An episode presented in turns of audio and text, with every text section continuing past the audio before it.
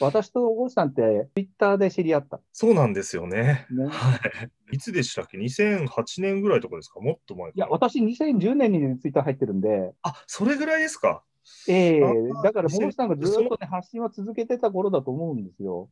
はい。うんじゃあ、そのちょうど、その始めた頃からもう絡んでるってことですね、そうすると。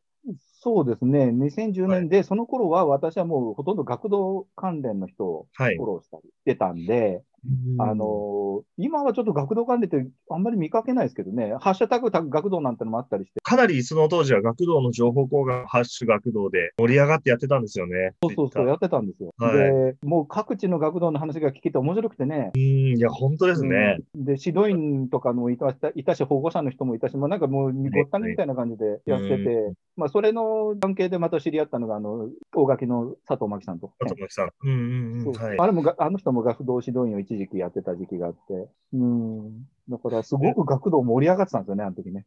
そうですね。僕もその、ちょうどまだ議員になる前で、その指導員で、もともと教員になろうと思ったところから、まあ、訳あって指導員になったっていうことがあって、その現場を、状況をなんとか良くしたいっていう思いで、うんいろんな地域のことを調べたり、自分の思いを発信したりっていうことをすごくうんやったときに、そのやりとりでね、よく長鳥さんとも話、ね、そうですよね。はい。なんか、あのもう、国内に住んでたことがあったので、その大学がね、あの、学芸大なもんですから、それですごくシンパシーもあって、そのうんち地域間とか地名とかも分かったもんですから、ああ、いろいろ、はい。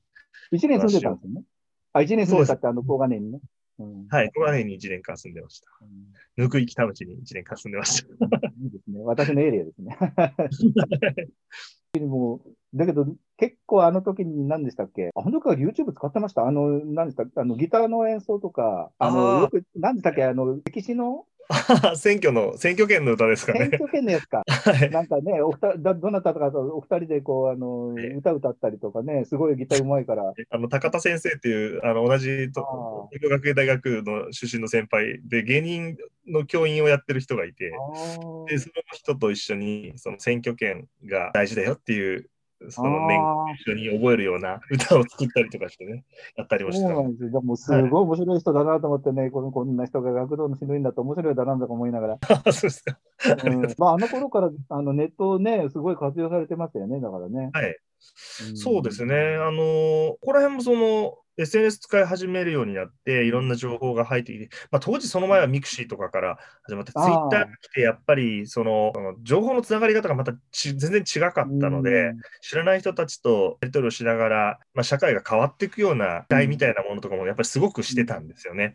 で、そその頃だったので、ホームページとかブログとか、まあ、そういったものもうん。あの僕もやったりもしてたので、市政の方になると、なかなかそういうところで情報発信してくれる人とか、そういうところで絡める人が全然いなかったりして、でその学童のこととかをもっと議員の生徒とかにも知ってもらいたいなとか、そういう思いを持ちながら、活動してましたね、当時はね。あ。ー。私もあのよくね、今、政治でも、政治というか、まあ今、当たり前に、例えば選挙活動をするときに、ツイッター使ったりとか、じゃないですか、はい。まあ、もちろんツイッターだけじゃないですけど、まあ、ツイッターが一番多いのかな、あの公開されるのはツイッターですもんね、フェイスブックとか結構クローズだから。うんだから、そうやって、例えば発信をする人たちいるけど、私なんかはね、もう2010年からやってるし、ちょっとなめんなよっていうところありますよね。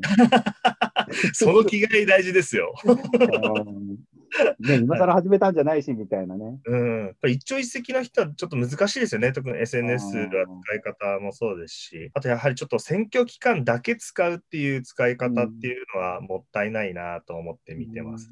その期間はやっぱりやってますよっていうね、あのアピールにはなるんですけど、その後も対話のツールとしてうん。使っていけるといいんですけどね。うそうんですよね。私も本当にツイッターからいろんなものをもらったというか、人間関係も本当にツイッターでね、いただいたので、大切なもん、大切なもんというか、その使い方も、まあそ、そこそこ分かってるし、